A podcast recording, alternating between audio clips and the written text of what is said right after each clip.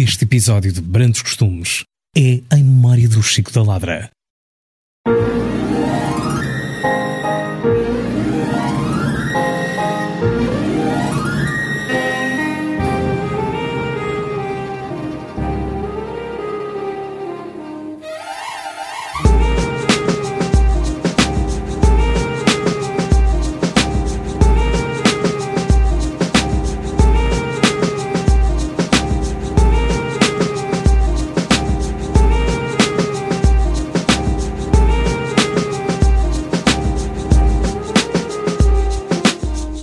E sejam bem-vindos ao primeiro episódio do Brandos Costumes. O primeiro episódio na Antena 3. Exatamente. O Brandos Costumes, na verdade, já tem 5 anos, já ganhou o prémio de melhor podcast de cultura e entretenimento em Portugal, já foi noticiado em vários meios de comunicação ao longo destes 5 anos.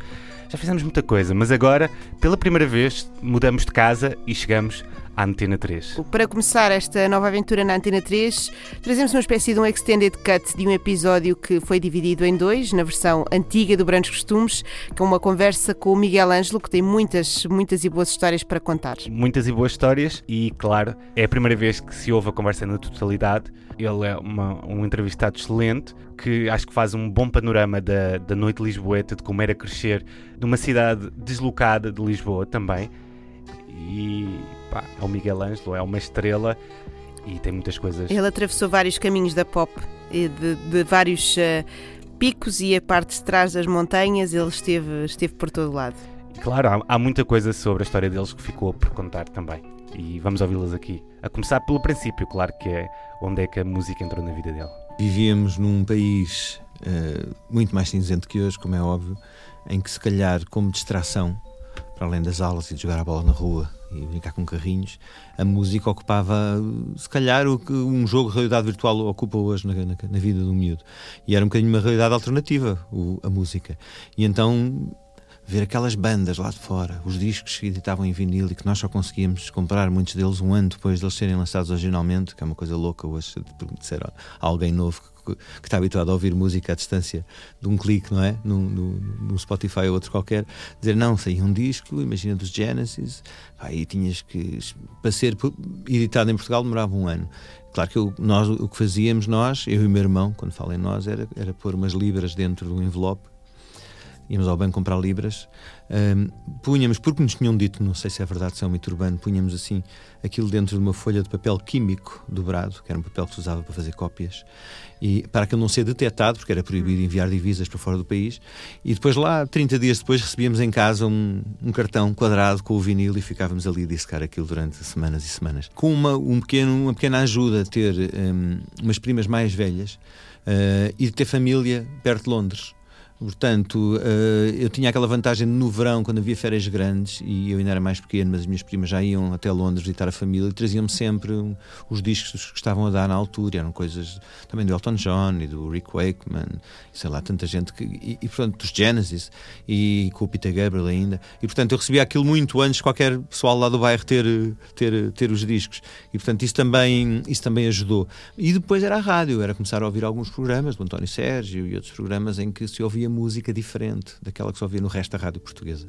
E portanto havia esse fascínio, havia os fanzines do rock em Portugal, umas revistinhas A5, havia, houve depois a revista A Sério, Música e Som, e tudo isso era informação que nós consumíamos avidamente para poder saber o que é que está a dar, que novidades é que há, que discos novos é que há aí para a gente ouvir. Portanto, era esta a realidade alternativa à escola, à televisão a preto e branco, aos desenhos animados, ao Vasco Granja, à, à, à, revista semanal Tintim, que o jornaleiro que morava em frente de minha casa levava todas as sextas-feiras à hora de jantar e nós lutávamos para ser os primeiros a ler as aventuras que continuavam na semana anterior.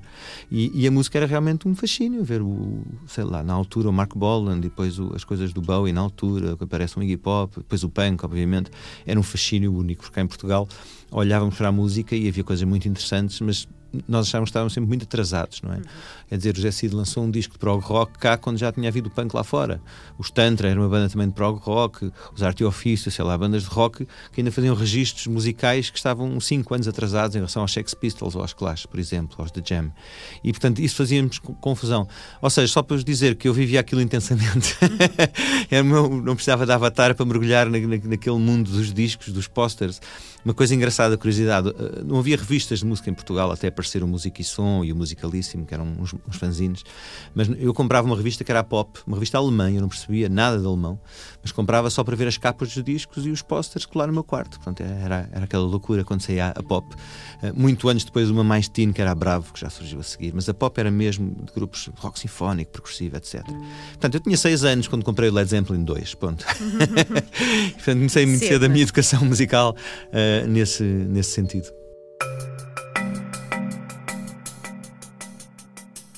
O fascínio passou dos discos para os concertos. O espetáculo tornou-se um objetivo de vida. Era um sonho, não é? O gajo dizia, pá, fazer música em Portugal na altura. Mas como eu tinha ido ver, graças a, a, a morar ali em Cascais, meus pais morarem no Monte Estoril, que é perto de Cascais, e como eu tive a sorte de ver muitos concertos no, no pavilhão do Dramático Cascais, porque era lá que eram os concertos, não eram em Lisboa. Os concertos eram sempre no Dramático. Uh, e tive a sorte de, lá está, tenho, tenho um irmão mais velho, quase 3 anos, que também me levava, não é? Eu, eu ia ver bandas, ia ver, e via, e, nomeadamente, era o ver bandas em palco que me fascinava mais ainda que os discos. Eu lembro quando via hum, a turnê, o início da turnê dos Genesis, chamada Lamb Lies On Broadway, que foi a última tour que o Peter Gabriel fez com os Genesis, que era uma turnê muito teatral, muito para a frente na sua altura. Uh, eu fiquei completamente fascinado com aquilo e disse: Não, é ali, é ali que eu quero estar um dia. E mal sabia ele que tudo ia começar com um convite. O meu irmão que tocava com dois colegas em Cascais, um teclista e um guitarrista, o meu irmão tocava baixo e não tinha um cantor, nem baterista, da IATR, da Roland era parecido. e, e, pá, e precisava, o meu, meu irmão ouvia-me lá em casa a cantar no meu quarto, por cima dos discos, e disse-me um dia se eu queria ir lá fazer um teste, uma audição. E eu, yeah, ok. E cheguei lá e, e fiz, também era o único, na fila e, e, lembro perfeitamente cantei uma música dos Heróis do Mar, do qual éramos todos super fãs, o Amor, tinha saído em, em 12 polegadas uma semana antes, juntamente com a música do Kid Creole and the Coconuts, I'm a Wonderful Thing, Baby, que eram os mesmos acordes do amor e dava para fazer um, um mashup daquilo.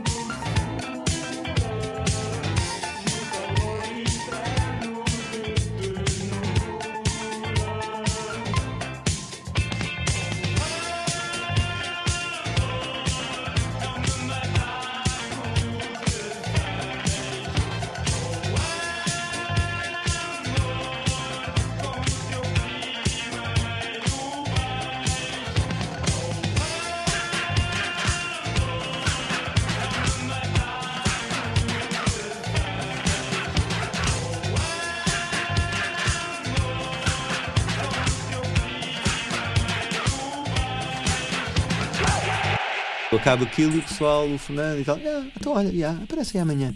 Mas assim, não disseram, entraste para a banda. Nunca me disseram, entrei para a banda, entraste para a banda, não é? Até hoje. Nunca tive aquela confirmação que se entrei, passei o teste. Mas pronto, não ouvi. o que é que eu trazia para a banda? Trazia a parte que eles não faziam muito, que era de composição e de escrita, que eu já fazia isso desde pequenino. Tinha cadernos cheios de letras em inglês, em português, de coisas imaginárias, bandas imaginárias. E portanto começámos a escrever e em português, que a ideia era escrever em português. E aí começa realmente a ganhar uma direção estética diferente, ainda diferente da Pop dos Delfins. Temos um primeiro projeto que era uma coisa muito mais rock. Uh, era um projeto que misturava nós queríamos misturar ritmos populares portugueses com guitarras elétricas. Basicamente, é engraçado porque eu não ouvi a primeira vez Diabo na Cruz, dizia, pá, é isto que a gente fazia em 1982. à medida que a banda começava a crescer, Miguel Ângelo ia estudar para Lisboa e começava a absorver a movida. Eu já visitava, eu, mesmo no Liceu de São João de Estoril, onde eu estive até o 11 ano, uh, e depois o 12 fiz ali numa escola, uh, olha onde é agora o Live, uma escola pré-fabricada que havia em Algés para o 12 ano. Uh, eu vinha, vinha, vinha para Lisboa, obviamente, mas quando entro na faculdade fico com maior proximidade e fico com muitos amigos de Lisboa, e então havia o Roca Nevu, e havia o Frágil, o Bairro Alto, e o facto de, na altura, a Faculdade de Arquitetura estar integrada na Escola das Belas Artes fazia com que víssemos exposições, conhecêssemos artistas.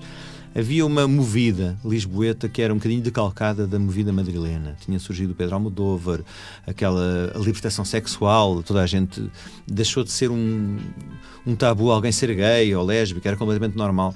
E, e, portanto havia muita gente nova a fazer cinema, a fazer música, a fazer moda. Houve as manobras de maio que aliaram música e moda no Largo Século em Lisboa, onde as miúdas, umas desfilavam topless, que era escandaloso na altura, e, e, portanto toda a gente sentia aquilo a vibrar e o bairro alto a fervilhar. Encontrávamos no, no Frágil ou no Sudoeste, cá embaixo com o João Pesta por música, ainda me lembro, está o, o João Pesta por o model dos Kraftwerk nos pratos, e havia assim necessidade de estar ali, de saber o que é que andas a fazer, qual é o teu projeto. Não era só aquela conversa de café, de projetos, não, as coisas existiam e, e faziam-se. E depois o Rock Rendezvous, que era, tinha substituído hum, a outra escala, obviamente, mas era tão importante para a música portuguesa como o pavilhão dramático tinha sido para as bandas internacionais que nos visitavam. E aí encontramos músicos, conhecíamos música, íamos ver bandas uns dos outros e e, e, pronto, e perseguíamos naquela construção que vinha desde pequenino de construir aqui um percurso profissional dentro do, do meio musical português. O meu primeiro single com Delfim sai uh, no verão, no princípio do verão de 84, e eu entro para a faculdade em setembro, fim de setembro de 84. Portanto, há uma, há uma fase anterior em que nós já vínhamos tocar, eh, vínhamos tocar, é, tocávamos em alguns bares, não é? Uh, a Lisboa, tocámos muito em Cascais, mais em Cascais, mas já vínhamos tocar a Lisboa, a Ocarina, que era uma cave, tinha que levar o equipamento e o PA às costas pelas escadas abaixo, e hum, onde, onde, onde o Fadigas destruiu uma casa de banho inteira, um dos concertos que lhe correu mal, e o nosso cachê foi para isso mesmo, para as loiças, mas pronto. E, mas havia já tinha sido feito um percurso antes. E, e repara, nós temos também ali uma que eu digo sempre, as cunhas são importantes, mas os cunhas também. E o, o irmão do Fernando Cunha, que era o guitarrista, o António Cunha, que se tinha tornado, por osmose, nosso empresário, nosso manager, uh, tinha andado no colégio militar e era amicíssimo desde pequeno do Pedro Ars Magalhães, dos Heróis do Mar. É? Portanto, eu já conhecia os heróis, já tinha ido ver concertos da banda anterior dos Corpo Diplomático, etc. E, portanto, quando o Pedro vai uma vez lá à nossa ao anexo onde ensaiávamos, porque o Tó, lá está o irmão do Fernando Cunha, o guitarrista, o levou. Ele ouve aquilo e gosta muito, mas diz: é pá, trabalhem mais seis meses que eu vou abrir uma, uma editora independente, a que se chamou depois Fundação Atlântica, com o Miguel Esteves Cardoso, o Ricardo Camacho, o Francisco Vasconcelos, etc. Uh, e vai ser uma cena só para bandas portuguesas. Vamos editar bandas da Factory, uma editora inglesa. Vamos ter os Dorothy Column, no nosso editor, etc. E, e, vamos editar coisas novas. E então eles tinham ido buscar os chutes para gravar um single, Remar, Remar. Tinham estreado a Sétima Legião também, a Ana Mar. E o Pedro, quando ouviu, ficou: pá, mas não há ninguém a fazer isto em Portugal. Vocês, cenas urbanas, rock, pseudo-depressivos, há imenso em Lisboa. Tudo à sombra de Joy Division e New Order. Pá, vocês vêm de Cascais, têm essas guitarras, é pá, façam uma cena pop. E eu andava a ouvir muita coisa pop que gostava, mais indie, na invenção do indie, sei lá, da Escócia, Orange Juice, Joseph Kay, bandas de guitarras, eh, Bluebells. E, e, gostava também dessa abordagem mais pop das canções e dos Beach Boys e dos Kings, toda essa onda. E portanto começámos, fomos por ali e acabámos por já em janeiro de 84, quando vamos para estúdio com o Pedro Aires como produtor para gravar o primeiro single para a Fundação Atlântica, acabamos por ir sem nome, porque não havia nenhum nome que nós gostássemos. Uh, o nome da banda anterior, Rock, não dava. Uh, e tínhamos sugestões, aquelas coisas para isso. Havia uma caixinha que toda a gente punha lá as sugestões e os amigos iam ao ensaio e punham sugestão, mas era tudo horrível. Até que estamos em estúdio com o António Cunha, o, o manager, mesmo nos intervalos das gravações do primeiro single, e ele, ele também não sabe porquê, mas estávamos a comer assim umas sandes e tal, e uns cafés, e ele disse: pá, porquê é que não se chamam delfins? E nós, ah, vá passear e tal. Né? Pá, mas aquilo ficou aqui, sabes como se diz? Ficou a pulguinha atrás da orelha. E eu, na realidade, andava à procura de um nome que fosse, na boa tradição do, da música popular, assim, tipo, os qualquer coisa, os Beatles, os Rolling Stones, uhum. os, aquele nome que podes individualizar, não é? Uhum. Tu, olha, vai ali o Delfim, não é? Não fica tão bem César. Olha, vai ali o Rádio Macau. Não é a mesma coisa. e, e, portanto achámos aquilo porreiro, achámos que havia ali um duplo significado, podíamos brincar, os golfinhos, os, os, os príncipes de França, ou Le Dauphin, etc. E, e, havia também a fonética, que eu acho que era importante, um nome aberto, Delfins, duas sílabas que ficavam na cabeça. E optámos por isso.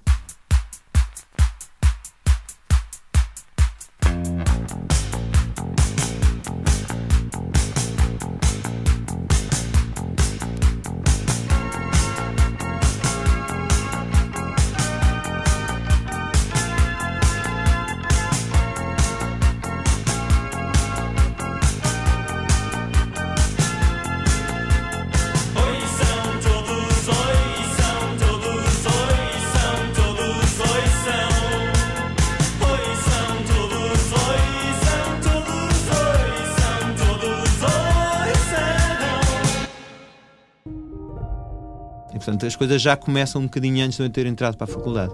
Na faculdade, sim, foi, foi o crescimento. Repare, eu lembro-me, estava eu a acabar o curso em 88 e em 89, já estavam os Delfins com o segundo álbum e a fazer 70, 80 concertos por ano, à custa das minhas horas de sono, uhum. ali passadas ao estirador, a fazer os projetos com canetas Rotring e réguas, porque ainda não, não trabalhávamos com AutoCAD nem computadores.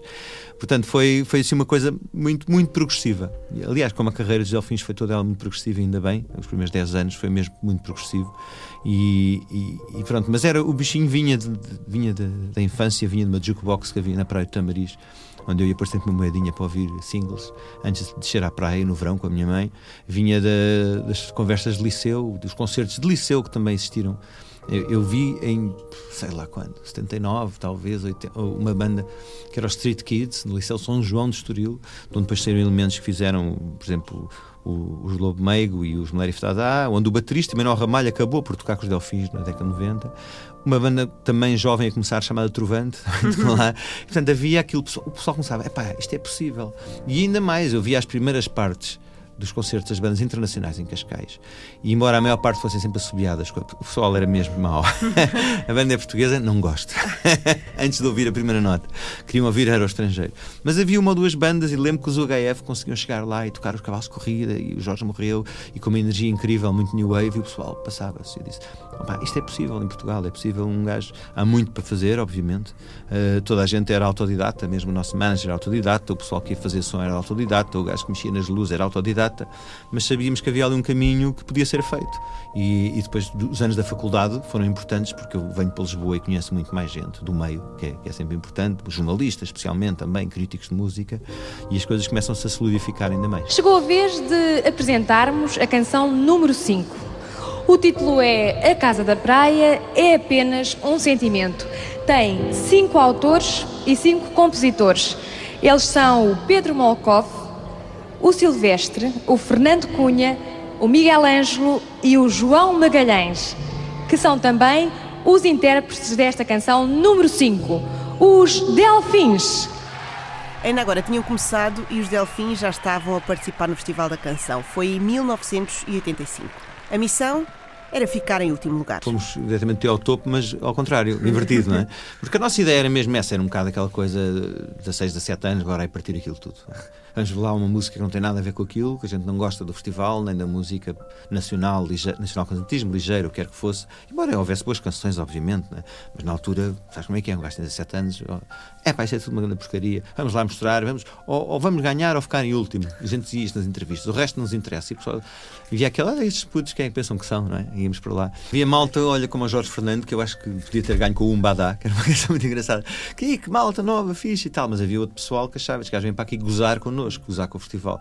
E nós não era bem gozar, mas era provocar uma subversãozita, não é? Vamos provocar um bocadinho a malta. Pá, 3 milhões de pessoas a ver, não se esqueçam. Na altura pois. o festival tinha 3 milhões e toda a gente falava daquilo. Uh, e porquê é que a gente consegue lá ir fazer isto? Porque o regulamento do festival, que estava sempre a mudar, é? todos os anos era diferente, permitia naquele ano de 85 que cada editora portuguesa levasse o artista e a canção que quisesse. Sendo a Fundação Atlântico uma editora independente, levava a canção que queria e não havia censura da direção da RTP em relação à canção escolhida, o que era fantástico. Mas foi, foi divertido. Ficámos em último lugar, é verdade. Foi muito bom ficar em último, porque realmente era um statement. Eu lembro quando o Semanário 7 fez a festa e convidou a Adelaide Ferreira, que tinha ganho uma canção do Tosé Brito, e depois convidou os Delfins, porque tinham ficado num honroso último lugar. Eu lembro-me no chamado Green Room estarmos lá todos e, e haver um tipo de, dos Açores que vota em nós e nós, não! e passámos, passámos para penúltimo lugar e ficámos em pânico. Aí sim ficámos em pânico como os outros que estavam lá e queriam ganhar. E nós, ao contrário, nós queremos é ficar em último. O penúltimo não é nada, não serve. Mas depois lá, lá voltámos ao, ao fundo da tabela e depois uh, a Fundação Atlântica também, como uma editora de sonhos, acaba por economicamente não ser muito viável e passa o seu catálogo para a Valentino Carvalho, para a Emílio Valentino Carvalho. E, e aí, quando se edita em single, a editora já era mais mainstream e recusou o autocolante que eu tinha feito para a capa, que dizia basicamente último lugar no Festival da Canção e tal. Que acho que ainda hoje acho que teria sido bom. E basicamente fomos ao festival, devíamos ter esperado que a Antena 3 tomasse conta do festival muitos anos depois e levámos lá a nossa música pop. Mas pronto, foi assim uma coisa gira, com memórias bem giras, porque aquilo era. Nós levámos uns, uns, uns, uns, uns óculos, basicamente era aquele modelo que agora se usa, os Wayfarer da, da Ray-Ban, só queríamos óculos brancos, todos brancos, e não havia no mercado. Então fomos literalmente comprar aquelas latas de spray, pintámos os óculos todos de branco, e depois fizemos um furinho no meio das lentes para se ver alguma coisa. Não é? Então entramos, quando se vê o vídeo, entramos todos com os óculos brancos, a ver só um bocadinho de nada, não é? Do Festival da Canção e a fazer aquilo. Uh, mas foi fixe, que eu lembro que a editora levou-nos a jantar ao Gambrinos, onde eu nunca tinha entrado, onde bebemos alegremente e comemos, e depois fizemos a festa no Coliseu. Basicamente foi isso. Aquela casa já não tem amor. Os amantes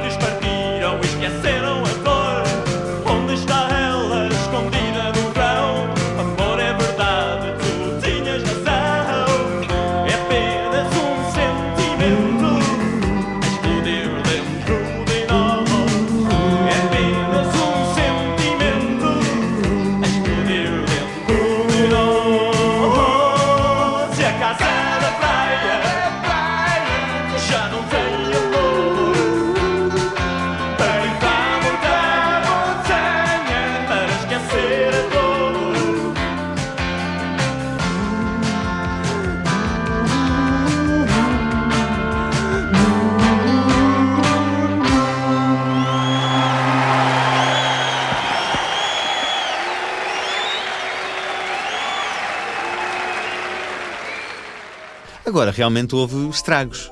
Não é? Houve estragos, porque por um lado tínhamos ficado sem editora, embora depois a- o single fosse editado pela Valente Carvalho, nós não pertencíamos ao catálogo da Valente Carvalho, estávamos sem editora. Havia gente que nos dizia: pá, vocês ficaram em último, nunca mais vão ser nada na vida, esqueçam isso. Havia gente responsável, das quais eu até sou muito amigo, que dizia: pá, esquece Delfins, esse nome já não vai dar. Vocês são fixos, façam uma banda com outro nome também, são, são novos, pá, isto foi só uma cena, correu mal. E dizia: não, não, não acho que tenha corrido mal. E, e então toda a gente aí dizia: esqueçam. O que é que nós fomos fazer? Fomos eh, gravar maquetes, convidámos o Carlos Maria Trindade, que era outro herói do mar, o teclista, para ser nosso produtor, porque ele vivia lá perto de nós, em Cascais, e começámos a fazer maquetes em quatro pistas, num Fostex de quatro pistas, um cassete. E gravámos a Baía de Cascais e mais três canções.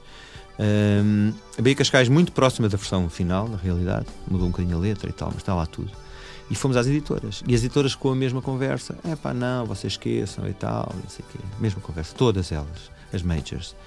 E nós temos, ah é? Então, vamos ver, então vamos gravar sozinhos.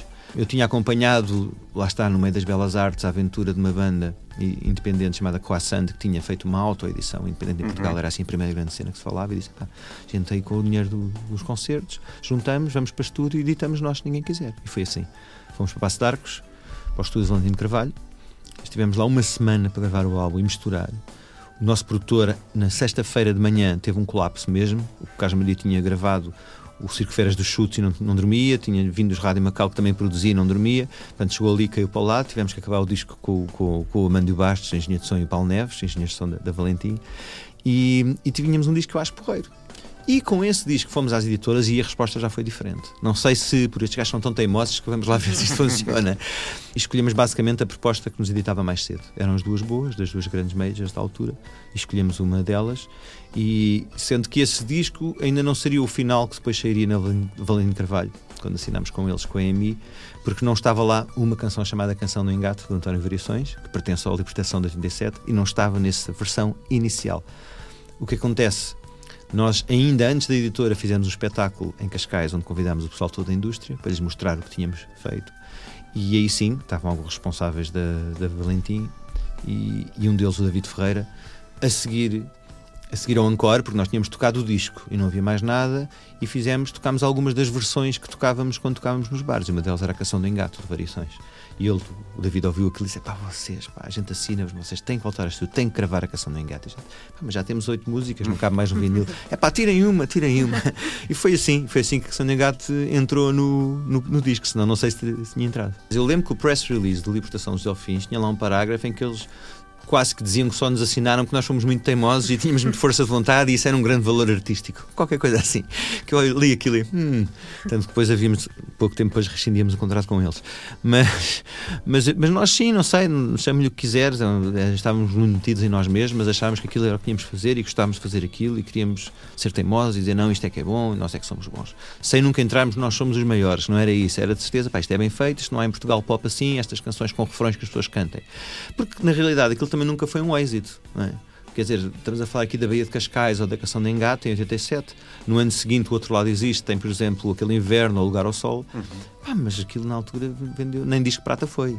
Deu 5 mil discos, 6 mil, que, que era pouco, não é?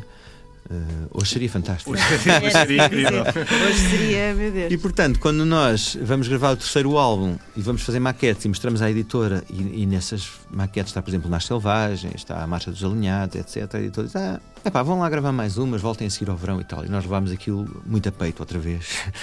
Nós acreditamos nisto, nisto.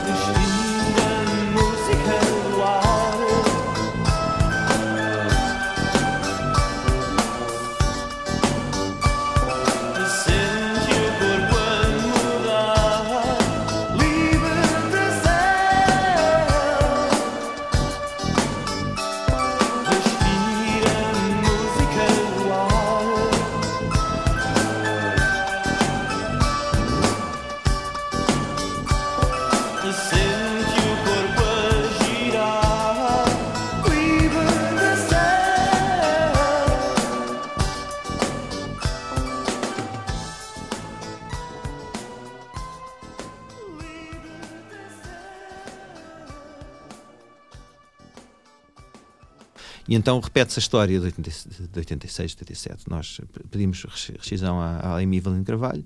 Eles voltamos a ouvir: é pá, vocês então, então. Nenhuma banda nunca que saiu desta editora teve sucesso a seguir. Ouvimos outra vez aquele sorrilho todo, aquela conversa. E, e vamos para o estúdio outra vez com o nosso dinheiro gravar o Desalinhados, para o que era o nosso terceiro, seria o nosso terceiro álbum. E já estávamos a acabar as gravações quando surge uma nova editora em Portugal, que não tinha escritório cá, que é a BMG, era a BMG, que abre escritório. Um, o pessoa que vai para a frente de- do, do AR, do Artistas e Repertório, era uma pessoa que tinha estado connosco a trabalhar, a trabalhar na Avelino Carvalho. E, e também é um acaso, eles querem é os chutes, na realidade. Eles tentam roubar os chutes à, à Poligram, mais tarde Universal.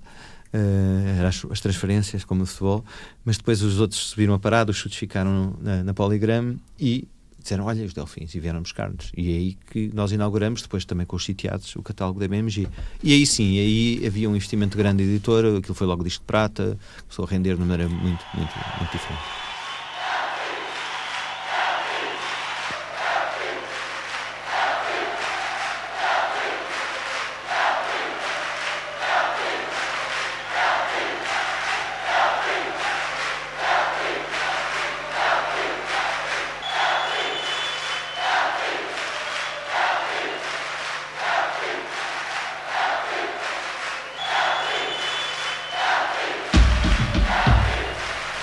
É um tema do nosso novo álbum, chama-se Ao Passar o Navio.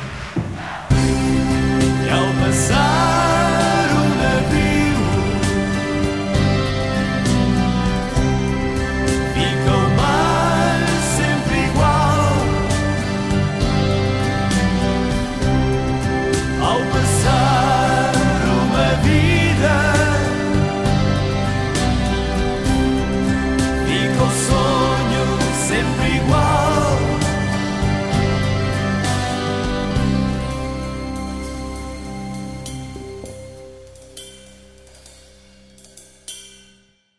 Há quem, há quem não se lembre dos anos 80, nós cá não nos lembramos tanto dos anos 90, é porque realmente eh, a velocidade é, tão, é tanta que realmente foi tão importante e aconteceu tanta coisa tão importante e foram batidos tantos recordes e na realidade, para ser muito sincero, quando estás a fazer isso, não ligas muito. Amantes juntos pela música. Na atmosfera mágica da Baía de Cascais, o som ao vivo dos Delfins foi encantamento e delírio para mais de 30 mil pessoas. Aplauso total para o concerto final da Turnê 96, do grupo que mais discos vende no nosso país. Choveu sobre a Bahia, mas ninguém arredou pé. A SIC esteve lá e mostra tudo. Terça-feira, dia 31 à noite, Delfins, Cascais 96. Ahm, também não ficas multimilionário, Portugal é um país pequeno. Ah, nós gastávamos muito, muito dinheiro a reinvestir na banda e em projetos da banda do que ganhávamos. Ah, ao contrário, por exemplo, lembro-me dos vendedores da BMG que ainda hoje, quando levam pessoas lá à casa, mostram a piscina e o fundo da piscina, onde está um golfinho feito com pequenos azulejos azuis, e dizem: Eu construí esta piscina com o dinheiro que ganhei a vender delfins. e, e eu não tenho piscina. Mas. mas. eh, e éramos cinco, mais o manager, e, e nós depois queríamos gravar o Saber Amar, que custou. Eu até tenho vergonha de dizer, mas a gravação de Saber Amar custou para aí 160 mil euros, percebes? Dá para comprar quase uma casa. Íamos gravar vídeos para Marrocos que custavam 50 mil euros, da cor azul. Mas lá está, vendíamos 300 mil discos. E, é? Portanto, aquilo havia mercado para isso. Mas a questão é que tu fazes coisas que gostas, gastas muito dinheiro a fazer coisas que gostas, fazes uma turnê que são 36 pessoas na estrada com dois caminhões mais os geradores, porque queríamos fazer em todo o país um espetáculo igual ao do Coliseu de Lisboa, que tinha aberto a turnê do, do Saber Amar, e dissemos: "Epá, temos a oportunidade de fazer isto à americana, não é? ou, ou fazemos agora ou nunca mais fazemos na vida. Podíamos ganhar muito mais dinheiro, epá, mas vamos fazer uma coisa como deve ser. E portanto a nossa carreira pautou-se muito por decisões desse tipo. Agora, é verdade, fiz muita coisa que calhar não devia ter feito. É- é- e conheço muita gente que também passou por isso e faz. Não?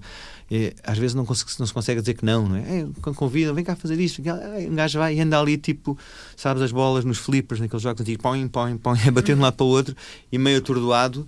Ah, uns mais ainda por causa das drogas dos anos 90, obviamente, mas aquilo passa num instante e depois nem, nem percebes. É, muito- é muito estranho o ser humano. Eu lembro-me de quando saí do palco, de quando acabei o concerto da, da primeira parte da Tina Turner, os Delfins estavam 65 mil pessoas no estádio de Alvalade, no antigo. E nós acabámos com Nasce Selvagem e aquilo está tudo a cantar o Nasce Selvagem. pá. E eu saio do palco e tenho não sei quantos gajos a abraçar-me, o Manja, a editora, eu, yeah, pá, fixe, mas porque eu acho que não, quando estás tão metido ali no filme, que não consegues ser espectador dele, dele- dele- do próprio filme. E portanto estás a fazer o que achas que estás a fazer, tentas fazer o melhor, as coisas correm muito bem. E porreiro, se calhar uma semana mais tarde pensas naquilo, uau, foi do caraças aquilo. pá." Mas na altura não, não te apercebes. Passas um bocadinho ao lado daquilo que está a acontecer.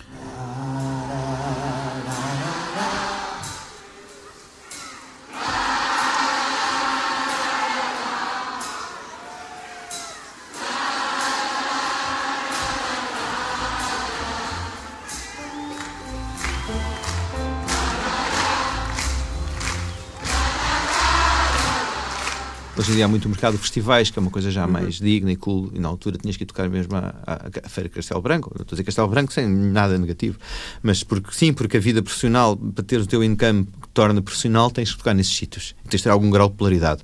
Não é só tocar em festivais, tu vives profissionalmente como músico, não é? Nem hoje ainda. Mas, a não ser que sejas os ordenados de Violeta, mas isso é outra questão. mas o, o que era, o que era engraçado também era isso, era tu perceberes que, epá, nós não temos um mercado internacional como qualquer artista internacional que faz uma turnê americana e depois está há dois anos à volta do mundo e vai à Austrália e à América do Sul. Nós estamos sempre a dar voltas ao país e também ao faz um espetáculo diferente todos os anos, aos chateios das pessoas, não é?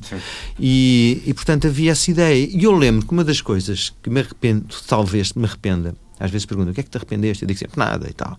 Não, mas há coisas que. que, que era, temos uma proposta para os Delfins no, alto, no, no pico da sua popularidade, a seguir ao caminho da felicidade. Talvez, já, não me lembro se foi antes ou foi depois de saber amar, na realidade. Mas que é um convite para fazermos sozinhos o estádio de Alvalade. O GNR tinha-no feito, só, não o estádio inteiro, mas uma boa parte. Eh, e disse, pá, vocês são a banda que agora pode fazer um estádio cheio.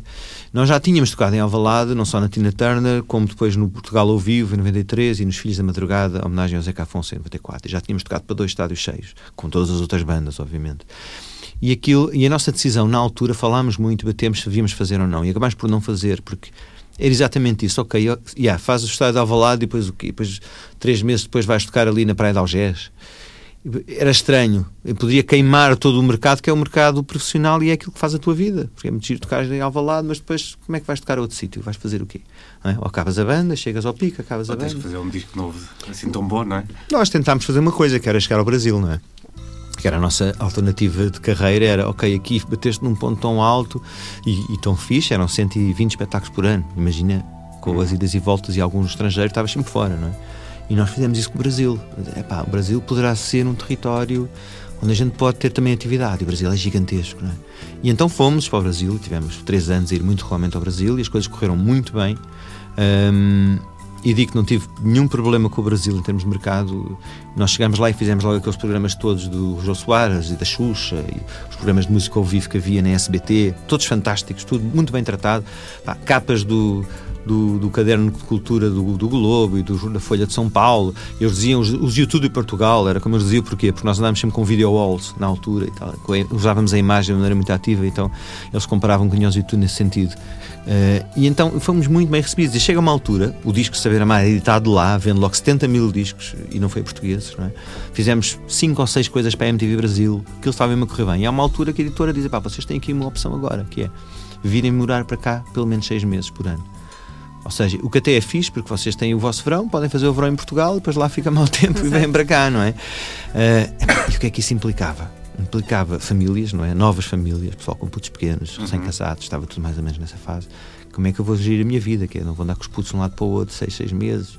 Não há nenhuma família que aguente isto. E nós cá estamos bem, estamos a ganhar dinheiro, estamos a fazer cento e tal concertos, e optámos então por não fazer isso. Não fazer isso. Voltámos lá em 98 fazer as primeiras partes da turnê de Barão Vermelho, correu bem, mas tinha sido perdido muito terreno. E o Brasil, todas as semanas, há milhares de coisas a acontecer. Tu deixas ir lá um ano e tens que fazer o trabalho de PR e dessas coisas todas do início outra vez. É muito complicado. E, e pronto, e acabou por não, não seguir essa via, mas foi pena, foi pena.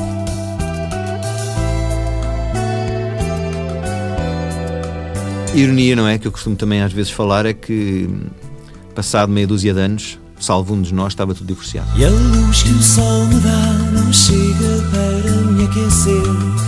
O amor que o mundo tem não vem dizer está tudo bem. Tu nunca estás comigo. E eu cresço aqui atrás de ti sem ver o teu olhar. Ao espelho eu chamo alguém na esperança de aqui te encontrar. Eu nunca estou contigo, contigo. Não vou ficar, não quero ficar sozinho aqui sem ti. Não vou ficar, não quero ficar perdido aqui sem ti. Foi um grande final de década para Miguel Ângelo. Foi ele, ele deu por ele a fazer tudo, na verdade, não é? Já viste? É inacreditável o, o pico onde ele chegou que ele estava em todas as áreas. Ele tornou-se verdadeiramente o, o, artista renascentista que ele dizia. O tornar. homem do renascimento. É? Exatamente. Lembro-me de estar a espreitar no Coliseu do Porto, quando fizemos Saber Amar, fim de turnê. Havia Barão de Vermelho na primeira parte, eu fui espreitar as pessoas que entravam. E isto não é ser elitista, mas é estranho quando estás a ver todo o público a entrar e, e pensar, não há aqui uma pessoa que tenha entrado que certeza ouça a mesma música que eu ouço, uhum. que seja fã dos mesmos artistas e tal. Tipo, where did it all go wrong, não é? Where did it all go wrong? Não, é uma parvície que é que eu estou a dizer, e, e dizer, não é elitismo, mas perceber, é pá, este caminho já chegou a um ponto, tornou-se tão grande que eu já não o controlo e se calhar já estou a fazer coisas que nem eu próprio estou a avaliar bem. E foi aí quando decidimos parar, por três anos, e eu faço estas experiências de, do disco a sol, dos livros, Sim. etc. Ele fez tudo um pouco. Miguel Ângelo era uma das maiores estrelas de Portugal e os Delfins, uma das maiores bandas do nosso país. Foi muita coisa, mas eu, eu sempre questiono se não terá sido coisas a mais. Porque somos um país pequeno. E as pessoas também eu gosto de ser muito, aliás, chamo Miguel Ângelo, não é? De ser um artista renascentista, não é? De poder tocar em vários campos e conhecer pessoas de cinema e da videoarte aprender com elas, fazer experiências. Ainda hoje gosto muito de fazer isso. Porque é assim que também se aprende alguma coisa e uma pessoa não está sempre presa na sua garagem a fazer o mesmo som, não é? é mas reconheço que às vezes as pessoas também se chateiam. Este gajo outra vez, olha, agora tem mania que é ator, olha, agora tem mania que é aquilo, que é escritor, não é? E isso aconteceu-me várias vezes. É, houve uma altura que fazia muita coisa, escrevia para vários jornais, colunas de opinião, não sei o quê. Pá. A minha cabeça andava de um lado para o outro, era, era um bocado com, complicado. E a televisão, especialmente com, com a introdução dos canais privados, não é? Isto levou uma volta gigantesca. O que ajudou muito a música. Houve muitos discos que se venderam à conta da força das novas televisões privadas e, e não só de um gajo aparecer como músico vai tocar um programa, mas um gajo ser júri ou ser pivô de um programa novo, que era totalmente diferente. Digas da Rua está quase a chegar à sua cidade. Vamos estar ao vivo e mostrar que os portugueses de todas as idades gostam de cantar. Você vai querer viver esta noite inesquecível. Venha cantar, venha apoiar quem canta. Venha ajudar a encher a sua cidade de música. Cantigas da Rua, no Porto, na Avenida dos Aliados, no dia 17, quarta-feira, pelas 22 horas. A entrada é gratuita, o espetáculo é impagável. Eu, quando faço Cantigas da Rua, tenho 3 milhões de pessoas a ver aquilo aos domingos, não é? Aí sim, aí posso dizer que parte da minha casa foi comprar com o dinheiro do Cantigas da Rua. televisão, sim, música não, televisão, é? aí sim, é verdade. E, mas também aquilo era uma exposição, capas daquelas revistas, dos TV Guias, da TV Mais. É uma exposição que eu acho que a certo ponto, não digo que tenha prejudicado, porque sim, tanto prejudicou como ampliou o sucesso dos Delfins, mas há, há, digamos, uma parte de, de mídia que se deixa de levar um bocadinho a sério, porque é o gajo que agora é júri de concurso e depois apresenta aquilo. Então, mas este gajo é um cantor torturado, um artista torturado ou é um apresentador de TV? Lembro-me do Emílio Rangel, que já não está entre nós, não é? Me chamar e mostrar-me um programa italiano que era um karaoke ao vivo em Praça Histórica. E eu disse. Epá, oh, esse karaoke tinha mesmo a letra com a bolinha, estás a ver? Eu, falei, eu não vou fazer isto, o karaoke e tal. E o gajo disse, mas tira-se o karaoke. Eu disse, olha, isso é fixe, assim, pelo menos as pessoas têm que saber a letra da música. Pai, vamos fazer uma coisa, música portuguesa pelo menos 60% e não pôr música pimba. Isso foi logo uma condição. E, epá, e foi assim. E aquilo realmente era chegares a um- montar um estrado com umas colunas de PA sem produção nenhuma e pôr as pessoas a subir. Aquilo era um êxito gigante. Eu cheguei, a minha agência recebia, passado 3 ou 4 anos, câmaras a querer o Cantigas da Rua. E eu disse, oh, amigo, já não existe esse programa. não me interessa, fazemos só aqui para a nossa, para a nossa cidade. Porque aquilo foi realmente marcante. Toda a gente. Do taxista ao professor Marcelo, que eu já encontrava em Cascais, na Rua de Santini, e dizia: Eu gosto muito de ver você nesse programa. O. O pessoal do segmento que eles falavam, o A, do A ao B ou D, aquelas coisas de televisão, toda a gente via. E aquilo era, era cantar, não é? Não, nos desafinavam muito, mas aquilo não era para descobrir talentos. É um bocado diferente destes programas agora dos voice e tal. Aquilo não era para descobrir talentos, aquilo era para o pessoal se divertir e o gajo que ganhava, ganhava um carro, nem, nem gravava disco, nem nada. ah, e aquilo era, era desafinar, aquilo era o povo a cantar canções que gosta. E isso foi o que fez. Eu fiz a primeira, fiz a segunda, a terceira já não quis fazer. E depois aí faço um programa a seguir que eu gosto para RTP, que é o Miguel Ângelo ao Vivo, onde faço aquilo 30 e tal programas e foi um programa muito fixe. Poder ter em estúdio bandas com o Admiro, sei lá, lembro dos Deus, dos Scancanancy, do, dos Ash, depois ter lá a Gal Costa e os Madre Deus a primeira vez em televisão, o Fausto, a Reunião de Trovante, os Chutes 20 anos com todas aquelas bandas. Isso foi incrível. Isso sim era aquele programa que eu faria para sempre, tipo Jules Holland a vida toda. Mas pronto, a televisão portuguesa pública é mesmo assim. E depois também tive convites para apresentar programas da mesma produtora, entre os quais o Reis de Estúdio e, e- e outros que depois foram feitos e que eu disse, "Pá, mas esse não é o meu registro. Eu, ok, eu fiz, eu quase que fiz a, o Chuva de Estrelas e o Cantigas da Rua para chegar ao Miguel Ângelo ao Vivo. Agora, se eu fizesse isso, era um tremendo passo para trás naquilo que eu gosto de fazer e mesmo muito bem pago, tudo bem, mas não era, não era por aí. E depois aí cortei de vez com a, com a televisão. A minha última, última proposta de televisão era a Maria Elisa, diretora, era um programa para o segundo canal chamado Coffee Shop. E o que é que era esse programa? Era, que eu tinha escrito, era um programa em que eu ia viajar pela Europa e depois numa segunda fase pelo mundo, se corresse bem, eh, em que iria tentar descobrir malta nova portugueses, novos imigrantes portugueses, mas tipo artistas, não é um imigrante tradicional, um gajo que é designer, vive em Berlim, um músico que está em Londres, um produtor que está na Bélgica, e, e esse era o conceito, e ele depois seria o nosso gui- guia da cidade, os lugares que interessam, os restaurantes, as praças e etc. E, e havia um quest que era descobrir um café melhor que a bica portuguesa. pronto. Este programa acho que não foi percebido na altura, mas passados anos fizeram portugueses pelo mundo. Saber Amar foi um dos discos que mais vendeu nos anos 90. Eu, eu lembro, por exemplo, que, o- que o, Saber Amar, que foi gravado a seguir ao Caminho da Felicidade, que tinha vendido seis platinas, foi gravado quase sem a editora a ouvir. Eu posso dizer, havia confiança, é certo, mas repara, um disco com uma responsabilidade gigante no mercado, para uma editora. Tu não mostraras nada à editora e estar. eh, Tínhamos mostrado uma canção, que foi o Não Vou Ficar, porque tinha saído como banda sonora de um filme, do Adeus Pai. Eh, e o resto a editora não conhecia. Nós tínhamos estado em Londres, na Suíça, África do Sul e Brasil a gravar. E o, o, o tipo da editora, nós chegamos aqui dia 12 de dezembro com o disco eh, masterizado, ele está no aeroporto à espera do master para seguir nesse, logo a seguir para a Espanha para uma fábrica para fazer 100 mil discos, porque em pré-encomendas havia 65 mil unidades. 65 mil. E ninguém tinha ouvido o disco.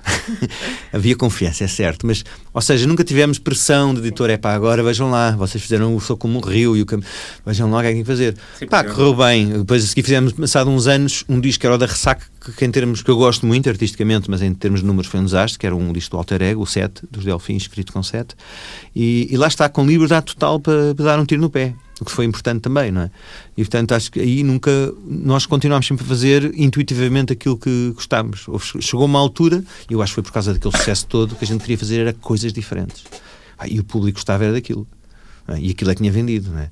Que vais fazer uma coisa diferente, nem agradas o pessoal que poderia gostar de coisas diferentes, nem o público gostava da tua música, não é? E entre essas coisas diferentes, há coisas que são marcantes para toda a gente que cresceu nos anos 90 e nos anos 2000, como o Toy Story. Claro. Eu acho que temos de falar sobre Pá, eu tive, Story. eu tive agora a fazer o Disney on Ice. agora que estarei em março, pá, lá, quando há a voz do Woody, lá vou eu. Tinhas noção também do, do impacto que, isso, que, Não. que esse filme ia ter? Quando... Nenhuma. Eu Até tinha, porque a Pixar não era muito conhecida Exato, na é? foi assim Estava dos independente. sim. Repare, eu faço primeiro o Pocahontas. Eu sou John Smith no Pocahontas. E, e faço porque me convidam porque sou conhecido, nada mais. Porque aquilo é só malta do teatro. Eu vou para lá e nunca tinha feito dobragens na vida. O que é isto? E chego lá. E sei que a voz é do Mel Gibson, a original do John Smith. E, e chego lá para as audições e quem lá está? O Fernando Pereira. Eu disse: estou lixado. O Fernando Pereira imita a voz do Mel Gibson em português e ganha isto já. Mas curiosamente escolheram, a mim. Eu depois percebi que eles não queriam o copycat, mas queriam cenas que eles, eles é que decidem, não é? Eles man- mandam-se para lá as gravações e os tipos é que decidem sem saber quem é quem, decidem a voz e fui eu escolhido. Quando me convidam para o Toy Story, porque o Pocahontas correu muito bem, eu faço testes para duas personagens, para o Buzz e para o, para o Woody, e, e acabo de ficar o Woody. E achei o filme extraordinário, não é? Eu, eu, eu tinha, por cima, tinha filhos pequenos, a máxima tinha 4 anos, não é? Fantástico. Fui quase fazer aquilo para os meus filhos. Mas sem ideia que o Toy Story, que ia fazer o Toy Story 4 o ano passado, e que fazia. Pá, sem ideia, realmente também há- não há muitos filmes de animação que mantenham as sequelas tão boas. Eu lembro que fiz a sequela do Pocahontas 2 e aquilo acho que ficou pelo mercado de vídeo, não é? Sim, sim, sim. Mas há histórias incríveis que eu depois fiz a direção musical do Toy Story e fiz a direção musical do Corcunda de Notre Dame e também do, do Goofy the Movie, do Pateta, e tenho histórias incríveis de, de trabalho nisso. Porque há coisas incríveis também. É uma história que acho que o Paulo Gonçalves não vai ficar chateado se eu contar, mas já que estamos a falar de histórias, que é eu ouço a banda sonora do Toy Story, que é do Randy Newman, aquela onda blues, piano, voz rouca, eu disse, isto é o Paulo, cara, chapada. pá." Mas completamente chapada. E é fixe, porque vem o Paulo gravar, vai ser muito fixe, isto vai correr muito bem, o Paulo vai cantar a música do filme, é muito fixe. Pá, e chega lá o Paulo, grava assim aquilo ao primeiro take, fica incrível. Ah, mas, mas, como havia na altura, era um senhor velhote quem a lei escolhia em todo o mundo as vozes certas para as personagens, um velhote que eu acho que já morreu, ah, eu tinha que gravar pelo menos dois.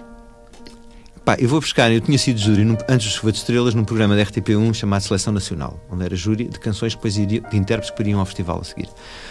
E pá, e havia lá um miúdo que era o Mário Sereno que tinha cantado nesse programa uma versão dos Jardins Proibidos. E eu disse, pá, vou chamar o Paulo Sereno, esse é gajo. Que já, já sabe onde é que isto vai dar, não é? Mas vou contar rapidamente. Pá, o, claro, o Mário sem experiência nenhuma de estúdio, estou lá três horas para conseguir um take bom para mandar para, para LA. Pá, ficamos lá, incrível. Mando os dois testes, claro. Pá. Tá, Paulo. Epá, a culpa não é minha. Paulo ficou furioso na altura. Foi, pá, ah, o quê? Epá, pois, epá, acho que imagina escolher um, um puto, um teu copycat cantar. Pronto, e vou lá eu gravar as canções do filme com o Mário Sereno, horas. Lembro de um dia que era as eleições presidenciais, sair lá à meia-noite e perguntar à segurança quem é que é o nosso presidente. Ele, ah, é o Jorge Sampaio. Ah, fixe. Então. E, e assim, mas depois também me lembro de gravar a Sara Tavares para o Corcunda de Notre Dame e recebemos uma cartinha a dizer que tinha sido a melhor versão do mundo a seguir à americana da, da canção do Corcunda, cantada pela Sara. Portanto, foi, foi muito fixe. Portanto, seguiste, para quem muita gente se calhar não tem essa noção, que tu ficaste a acompanhar ah, muitos ah, clássicos, não é? Que Sim, ainda depois já não como diretor musical, porque dava muito trabalho. pá, dá muito trabalho. Então a adaptação de textos, tendo em conta os movimentos dos lábios dos bonecos, dá um trabalhão. E os ingleses dizem Get my key, dizia o Pateta ao filho. Como é que um gajo diz em português Get my key? Dá-me a chave, dá-me a chave. Quer dizer, não dá, é esquisito. Era muito difícil, demorava muito tempo. Curiosamente, convidaram há, pou- há pouco tempo para assumir outra vez algum desse papel, mas não, não consigo, não consigo. Mas continuei, fiz, cantei planeta- uma canção do Planeta do Tesouro, cantei uma do Bugs Life, mantive ainda durante algum tempo. Ah, sou o Hércules, o Hércules adulto também. Eh, mas pronto, agora sou só o Woody. Já é muito. é? Enquanto for o Tom Hanks, Se eles foram os reis dos anos 90, já nos anos 2000 atravessaram uma grande crise de identidade. nós sabotámos, como nós queríamos fazer uma coisa que nos. Queríamos vestir outra roupa, outra camisola. E, e pronto, isso não, não correu bem. Não é que tenha corrido assim tão mal, porque repara, vendemos alguns discos e continuámos a dar muitos concertos e a viver da música, não é? Uh, e depois voltámos em, ao Delfins e fizemos depois o de Corpo e Alma, o primeiro Unplugged, que depois saiu em DVD, que foi um êxito, por teatros e auditórios de Portugal, uh, e onde houve um reencontro, se calhar, com os fãs mais hardcore. E depois acabámos também a fazer coisas mais experimentais, especialmente o último disco, A Solidão do Sonhador, que é muito psicadélica, é uma coisa que eu gosto muito, mas pronto, já não, já não chegava ao público que era dos Delfins. E essa foi uma decisões para acabar a banda. Disse, pá, nós com esta pele já não conseguimos fazer aquilo que queremos, mais vale irmos fazer, somos novos, começámos muito cedo, temos idade, podemos fazer outros projetos paralelos, carreiras a solo, etc. E foi aí a decisão de, de 25 anos depois, já sem o Fernando, tinha saído no ano anterior, fazer a tour de despedida.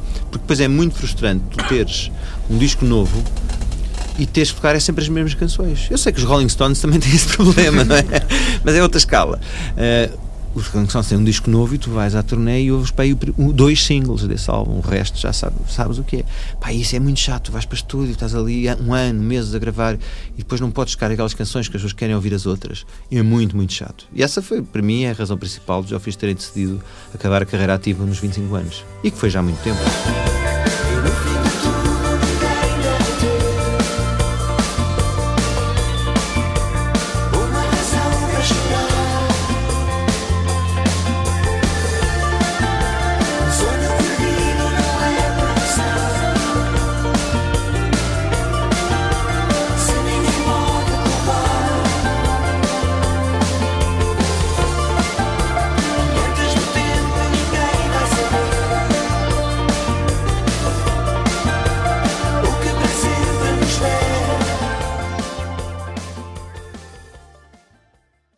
Verdade, meus bebés. Lembrei-me da melhor notícia de todas as notícias que alguma vez foram publicadas. Ao fim de 25 anos, os delfins finalmente acabaram.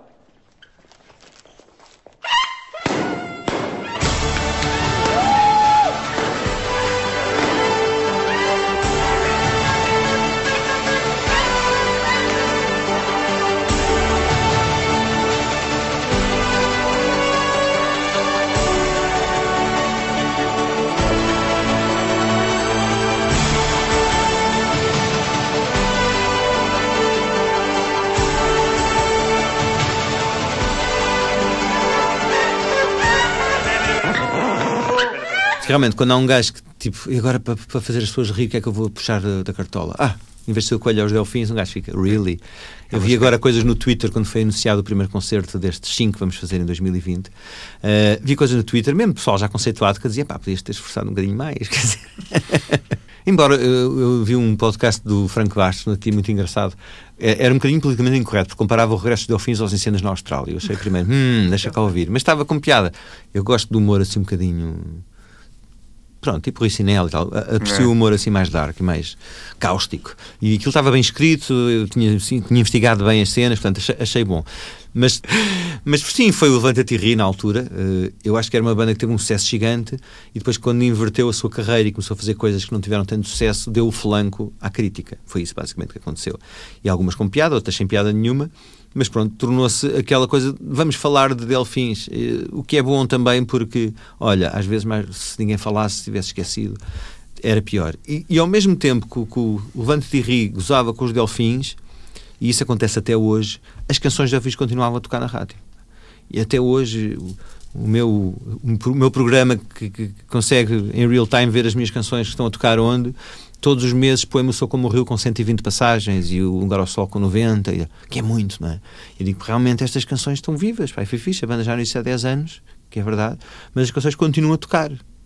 Portanto, olha, eh, eu acho que as canções são mais importantes até que a banda, não é? Enquanto as músicas dos Delfins continuam a dar na rádio, Miguel Ângelo continua empenhado em fazer coisas diferentes. Eu, nos últimos anos, tenho feito, se calhar, mais radicalmente isso, desde que gravei o Grotesco, especialmente, e, e agora o Nova Pop. O Nova Pop é isso, é eu acordar um dia, em janeiro, e de 2019 e estar com a minha gente e dizer, epá, isto é os 35 anos de carreira, porque em Portugal toda a gente gosta muito de celebrar os 30, os 35, os 40, lá, qualquer dia os 37, os 38, uhum. e, e dizer, eu estava a preparar um disco, seria o meu terceiro álbum a solo, e, e, e, ela diz assim: pá, tu tens tanta malta que tem vindo falar contigo para fazer coisas, e é verdade, os Dalva já tinham falado comigo há um ano e meio para fazer coisas com eles o Chinaski, que tinha sido meu aluno quando lançou o primeiro disco com os camponeses, também estava sempre a dizer-me: pá, eu estou agora a trabalhar com o sambado, vamos lá gravar uma coisa tipo marada, diferente e tal. Tinha tanta gente a dizer que. Porque, porque não é que não faz isso para os 35 anos? pá? Já que é um gajo veterano, trabalha com malta nova. E eu segui, segui a sugestão da, da agente e disse: pá, é isso mesmo que eu vou fazer. E então abri, mudei radicalmente a minha ideia do que ia editar em 2019 e, e- e fiz uma coisa diferente que era não convidar toda essa malta para cantar comigo. Já tinha feito isso com o Alex Dalva, já tinha cantado comigo em Cascais, etc. Mas para trabalharem de raiz comigo, ou seja, nomeei-os eh, produtores e produtores executivos eh, e até artísticos, em certa medida. E agora é assim: eu tenho aqui estas maquetes, eu ofereço isto e vocês vão fazer o que quiserem, vão gravar os instrumentos que quiserem, com as pessoas que quiserem. Eu só quero chegar lá, reescrever o que tiver a reescrito e cantar. Achei que seria importante, porque para já são do Sambado, que eu não conhecia, mas que me apresentou o Chinaski, a Surma já conhecia há três anos também. Epá, são pessoas que eu admiro e que gosto e que vou ver os concertos. O concerto da Surma na Primavera foi dos concertos mais giros que eu vi lá este ano.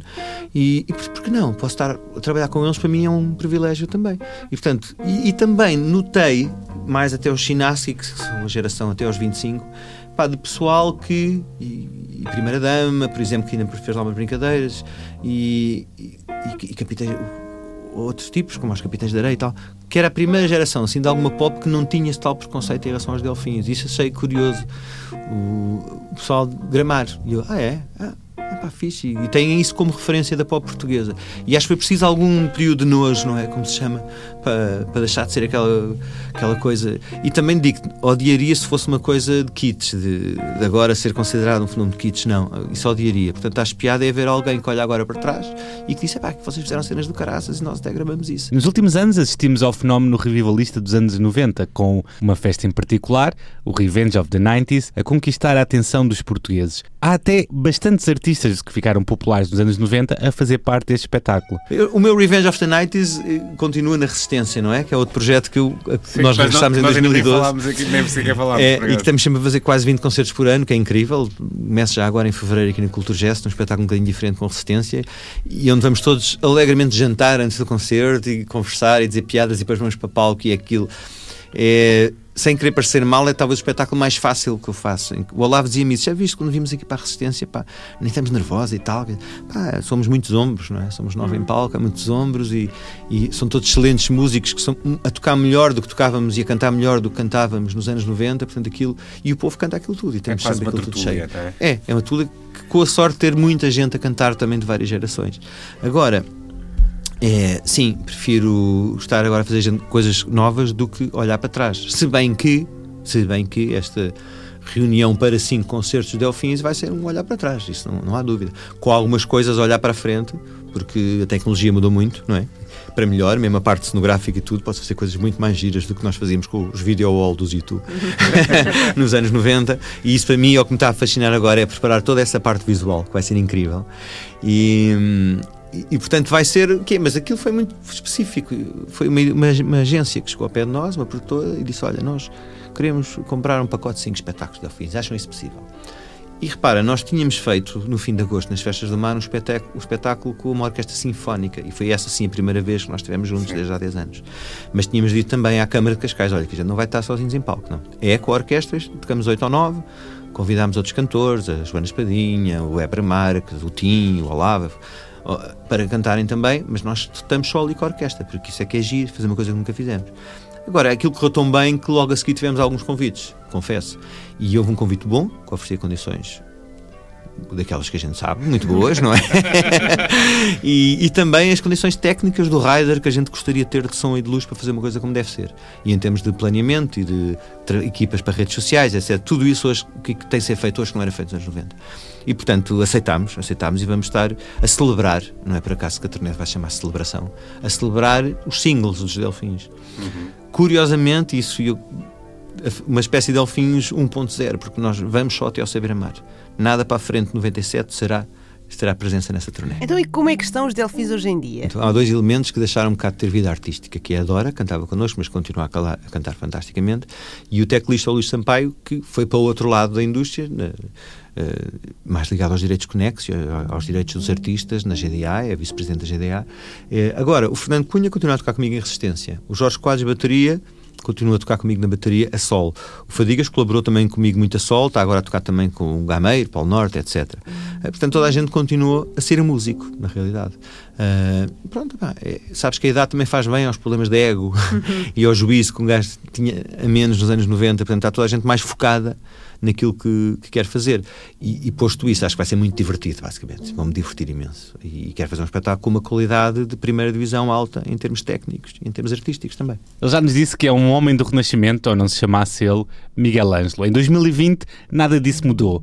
Continua dividido em muitas facetas. Eu, se calhar, tenho alguma sorte. Porquê? Porque o que faço, se calhar, com resistência agora ocupa-me o espaço mainstream de que preciso, digamos. Não é? Também tenho uma parte nova ligada ao ensino desde há alguns anos, né, ti, como coordenador no curso de produção e criação musical, que tem sido muito bom para mim, porque estou em contato com músicos novos de 20, 21, 22, 23 anos, não é? E é incrível ver alguns deles, como a Chinaska, que eu já falei, como o Caio, uh, como o Beija-Flor, como o Constança, que tem um disco fantástico, Linha Verde, ano passado, agora aí no, no meio, a passarem na rádio e tal. E eu tenho aprendido muito com eles, eles aprendem o que quiserem comigo, não é?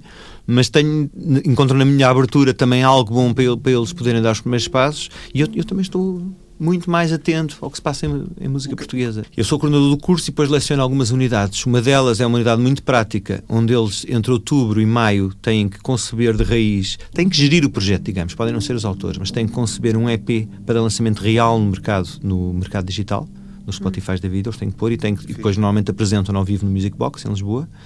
Uh, e depois tenho outras unidades que às vezes dou, nem sempre, porque não tenho tempo, que tem a ver com a história da música popular, onde há uma cadeira que eu adoro, que é chamada Música e Sociedade, em que tu estudas sociologicamente os movimentos desde o blues até ao grime, se quiseres, até aos anos de hoje, e passas pelo punk, pelo rock and roll, pelo reggae e pelo grunge, porque é que o grunge aparece em Seattle, qual é aquela onda musical, e isso é, é ver miúdos novos a beberem, a beberem a história da cultura pop uh, de uma maneira institucional, digamos que é numa escola, é um curso de três anos, dá-te uma licenciatura, é um curso inglês, não é português, foi adaptado para cá, mas é um curso que dá uma licenciatura igual a outra licenciatura de Bolonha em produção e criação musical. Portanto, eles saem dali não só a saber gravar analógico, digital, uh, também a, a, escreverem dissertações sobre o reggae e o consumo de marihuana.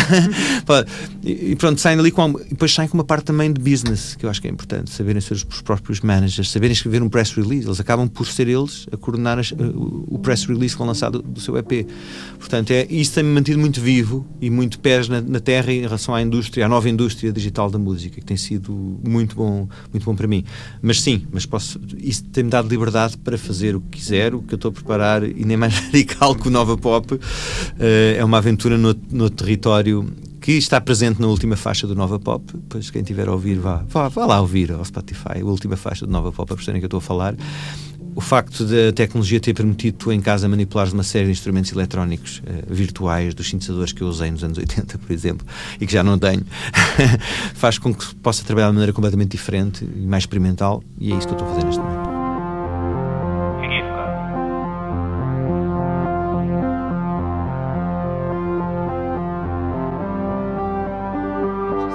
Quando ouço dizer naqueles dias não quero ouvir mais nada mais nada, mais nada, mais nada. Quando eu ouço, quando eu ouço, mais nada, mais nada, mais nada. Daqueles dias, mais nada. Daqui a bocado, daqui a bocado. Chegamos ao fim deste primeiro episódio do Brandos Costumes na Antena 3, uma conversa longa e boa com o Miguel Ângelo. Na realidade, a conversa durou ainda mais tempo ainda ficámos a falar há muito tempo com ele, porque de facto é uma pessoa muito interessante e com perspectivas pertinentes sobre, sobre as coisas que aconteceram na vida dele e com uma boa consciência de si mesmo.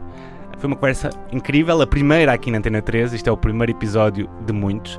Vamos lançar alguns episódios que já saíram anteriormente no Brandos Costumes com uma roupagem mais bonita, porque agora temos outras condições também. Temos uh, aqui a sorte de ter os, os da Antena 13 e, e, pronto, de resto, uh, para quem não nos seguia anteriormente, ao site www.brandoscostumes.pt, onde publicamos vídeos, onde publicamos artigos, onde temos a nossa coleção pessoal, onde pessoas da música e de outros meios uh, falam do seu disco português preferido.